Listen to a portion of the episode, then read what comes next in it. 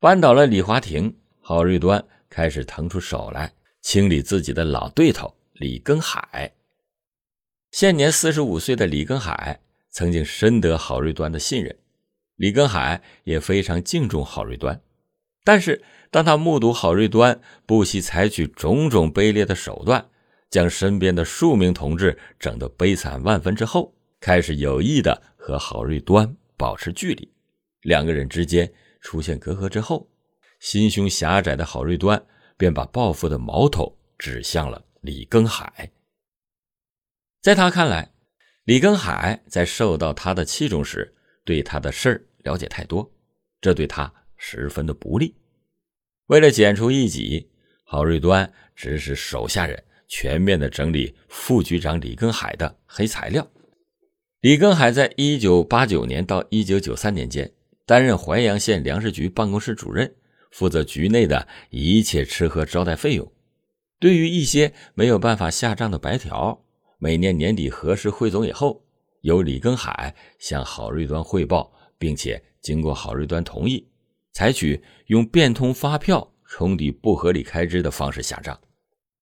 一九九三年，郝瑞端和李根海的矛盾日渐激化，郝瑞端便指使会计对李根海。签报账目重点核查，结果查出李根海签报的几张报销联与底联金额不符，这几张大头小尾的发票差额达到十四万元。面对核查的结果，郝瑞端心中十分的得意，心想：李根海呀，李根海，和我斗你还嫩了点鹿死谁手，马上就见分晓了。他指令手下迅速的拟举报信，以贪污罪向检察机关举报。郝瑞端咬牙切齿地说：“啊，写严重点，定他个重罪，让姓李的永世不得翻身。”当地检察机关根据淮阳县粮食局的举报，对李根海进行了立案查处。但是查处的结果并不像郝瑞端预想的那样美妙，因事实不清，查无实据，检察机关。于是就终止了侦查活动，但是心有不甘的郝瑞端又在一九九六年十月解除了李根海的副局长职务。一九九七年八月，停发了李根海的工资，并且停止报销李根海的医药费。李根海曾经患有过良性肿瘤，做过手术。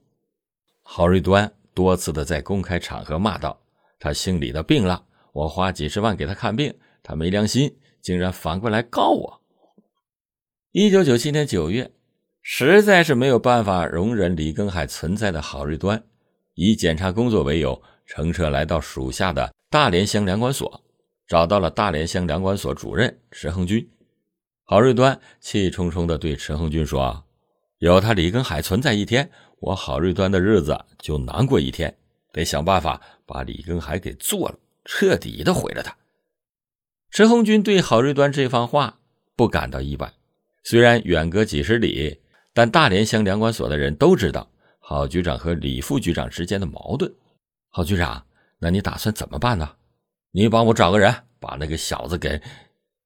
郝瑞端瞅瞅四周无人，做了一个杀的动作，嘴里还配合着发出了咔嚓一声。陈恒军低头琢磨了半晌，没有吭声，心想。让一个好端端的人突然从地球上失掉，毕竟不是一件轻而易举的事儿啊！好半天，池恒军才想起一个人来，这个人是他的连襟江辉。他吞吞吐吐地说：“啊，我我有一个连襟刚从号子里出来，他也许认识黑道上的。好，这事儿你就找他去办，价钱好商量。”郝瑞端用手猛拍大腿说。就这样定了，你马上去找他，我就在大连乡等你。郝瑞端的话音刚落，突然响起了一声霹雷，吓得两个人四目相瞪。随着轰隆隆的巨响，天上哗哗的下起了倾盆大雨。两个人朝窗外看去，才发现天空早已经是黑压压一片，大团大团的乌云正从西边的天际滚滚而来。哎，没事，不过是一场下雨，来的猛，去的快。郝瑞端暗暗的吐气，摸了摸额头，发现已经是冷汗满头了。郝瑞端斜着眼睛瞄了瞄迟恒军，见迟恒军已经傻了眼，正目瞪口呆的望着窗外。哎，别怕，共产党人不讲迷信，该做你的事儿，你尽快去做。郝瑞端半是打气，半是威胁着。陈恒军很快就找到了负案在身、亡命出逃的江辉。江辉一听他的来意，头摇的就像个拨浪鼓，连连的说：“啊，不成，不成，这玩命的事儿咱可不干。”陈恒军连蒙带唬的又劝了一通，说：“人家愿意出大价钱，过了这个村可没有这个店儿了。”江辉抱着头蹲在了地上，想想说：“让我找两个人商量商量吧。”池恒军附在他耳边低声的说：“啊这事儿可千万要保密啊，千万不能扩大范围。”江辉不耐烦的说：“啊我比你知道其中的厉害，两天以后再给你回话。”几天以后，江辉带着家住在河南省郸城县的孙家田和池恒军秘密的见面。这孙家田张口开了高价，池恒军一听这要价也太离谱了，就说。啊这价太高了，你别蒙我。我虽然不在道上，那也有朋友来往，其中的行情还略知一二。孙家田眨巴眨巴小眼睛，不肯让步，说：“把人错了，风险太大，是提着脑袋干的事儿，价钱低了，没人愿意干。”第一次见面，几个人是不欢而散。在郝瑞端的催促下，九月十五日的晚上。石恒军通过他人和赵某见了面，赵某答应受雇杀人，但是要求预付定金两万元。石亨军匆匆地跑到郝瑞端家汇报情况，郝瑞端当即就从抽屉里拿出了两万元，交给了石恒军，说让他们快点下手。谁知道这个姓赵的拿到钱之后，便消失的无影无踪。自认倒霉的池恒军又被郝瑞端狠狠地训斥了一顿。随后，池恒军和孙家田接触了几次，两个人经过多次的接触密谋之后，最后讲定了价钱为七万元，杀人以后付款。十月六日上午，郝瑞端通知池亨军说：“李根海朝我签字借了四千元钱，到北京去复查肝病。”你迅速的让杀手在路上或者是在北京下手，但是由于其他的原因，这次谋杀没有得逞。这转眼就到了一九九八年，见自己的心腹大患仍然是毫发未损的活在人世上，郝瑞端极度烦躁的度过了这个不愉快的春节。他几次打电话让池亨军速战速决，池亨军。对于做掉李根海一事还是有点担心，并不积极的办理这桩可怕的事情，但是又不敢不听命于郝瑞端，就采取了能拖就拖、能磨就磨的策略。春节期间，郝瑞端的电话逼得他时寝不安，郝瑞端的语气里已经流露出了威胁的味道。陈恒军知道自己的前程命运捏在郝瑞端的手中。他没有办法再拖下去了。正月十五刚过，池恒军硬着头皮踏着厚厚的积雪出门了。他用一个宽厚的棉帽把嘴、脸捂得严严实实，只把眼睛露出了一条细窄的缝。毕竟这不是光明正大的事儿，池恒军不想让人发现自己的行踪。他顶着凛冽的西北风，深一脚浅一脚的。找到了孙家田的家，这时天已经完全的黑透了，街面上有零零星星的鞭炮响和几盏若明若暗的花灯。陈恒军意识到今天是正月十六，孙家田正和家人围着桌子有说有笑的吃饭。当孙家田认出从黑影里钻出的池恒军时，张着嘴愣了半天，没有说话。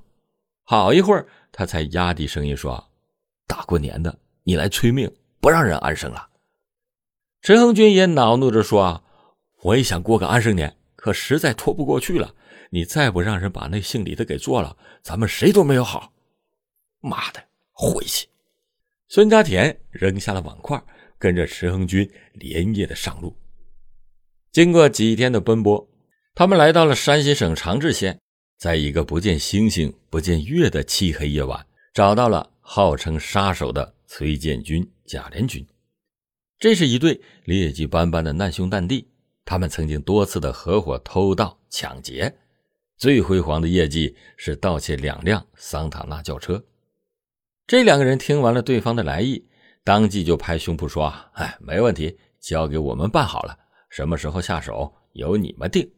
不过这钱一分不能少。”池恒军说：“啊，你们准备准备，现在就跟我们回河南，马上动手。”一九九八年三月初的一天，蒙蒙细雨下得不疾不徐，翠柳含烟，嫩杨土黄，在淮阳县一家属住宅楼附近。两个戴着宽大墨镜的人行踪诡秘的来回徘徊。中午时分，李根海外出办事回家，无意中朝那两个打扮怪异的人瞟了一眼，只见两个人正对这边指指点点。见到自己，扭头观望，那两个怪人急速的转过身去。李根海心想：奇怪呀，又不是大夏天，怎么戴个墨镜？肯定不是什么好东西。其中有个人还挺像迟恒军的，不过那小子在大连乡啊。李根海想着，心里边就咯噔一下。他深知郝瑞端心狠手辣，他的家和郝瑞端只有一墙之隔。为防不测，被免去职务的李根海轮流躲到了几个姐姐家去住。这几天，他正住在太浩陵公园附近的二姐家。此时的李根海做梦也不会想到，这两个人正是前来指认自己的石恒军和孙家田。一场谋杀阴谋在这个细雨飘渺的美丽春天正式的拉开序幕。第二天黄昏，孙家田领着三个杀手前来指认李根海。四人久等不见李根海回家，心里边就都有些急，怕等候久了引起别人的注意。崔建军说：“啊。”要不改天再来。孙家田迟疑着，拿不定主意。这时，淮阳县博物馆副馆长霍金善下班回家了。他和李根海二姐住在同一幢楼上，两个人的年龄相仿，体态和走路姿势也相仿，穿的都是一个颜色样式的皮衣。孙家田眼睛一亮：“没错，就是他，看清楚了吗？”几个杀手自信地说：“啊放心吧，一个星期内就要了他的小命。”第二天，淮阳县每年一度的盛大朝祖庙会开始了。孙家田领着杀手在庙会上吃喝玩乐了一天，晚上池恒军又设宴招待了他们，并且在一个美容厅找了几个三陪女，让杀手们潇洒了一番。第二天，太昊陵附近朝祖的群众。人山人海，两个杀手一直没有找到下手的机会。三月十三日上午，霍金善去庙会逛了一会儿，等到霍金善回到家中，他就遭到了两个人的毒手。从霍家出来以后，两个人从龙湖乘游艇迅速的逃离现场。途中，两个人把作案时戴的白手套随手丢入到了龙湖，但是没有想到的是，不过十几天之后。他们就因为盗窃桑塔纳轿车落入法网。这是发生在河南的又一起政府官员雇凶杀人案。在两千年年初，河南省平顶山市原市委常委、政法委书记李长河因雇凶杀人被推上了审判台时，人们已经开始追问：一九九八年雇凶杀人的郝瑞端何时能被推上正义的审判台？当反腐斗士吕静一守着惨遭杀害的妻子王玲，面露微笑的聆听李长河被依法宣判的新闻时，淮阳县博物馆副馆长霍金善的无辜灵魂仍然在苦苦的等候。他那双死不瞑目的眼睛里充满着疑问的凝视着苍天，仿佛在无声的问苍天、问大地：这究竟是为什么？两千年八月八日早上七点。周口市法院公开审理了郝瑞端雇凶杀人案，记者们正打算进入审判厅等候，响起一阵噼噼啪啪的鞭炮声，一群举着大幅标语的人又闯入了他们的眼帘。原来，这些人是被害人霍金善的家属。标语上的“枪毙郝瑞端，不毙此人，天理不容”等大字，在阳光下特别的醒目。这些人还没有在法院门口立住脚，另一群人却手握木棒，蜂拥而至。他们来到举标语的人身边，二话不说，举棒就打。人群顿时大乱，吆喝声、叫骂声、呻吟声混杂在一起。其实，事故发生的原因很简单。霍金善的家属要求严惩郝瑞端，而这恰恰激怒了郝瑞端的家属，于是便导致了庭审前的武力较量。为了平息这场搏斗，一些法警的身上溅满了鲜血。八点五十分，一阵沉重的脚镣声响起，喧闹的法庭立时归入寂静。被告人郝瑞端、池恒军、孙家田、崔建军、贾连军、叶参军被法警押上了法庭。随即，各种摄像机、摄影机的镜头都对准了这六个人，而被害人霍金善的爱人一见六个人的到来，禁不住放声大哭。止住了老太太的哭声以后，公诉人开始宣读公诉词。接着，法庭进入了第二程序，由被害人霍金善的妻子提出刑事附带民事赔偿的要求。已经哭哑了嗓子的老人自始至终。只有一句话：判处被告人死刑，索赔一百万元人民币。老人的要求提出以后，被告人郝瑞端、孙家田、崔建军、贾连军、叶参军被带离法庭，只留下了池恒军一个人接受审问。坐在被告席上的池恒军对自己的犯罪事实供认不讳，并一再的言称对不起被害人及被害人家属，但同时。池恒军又口口声声的将郝瑞端称为郝局长，遭到了法庭多次的制止。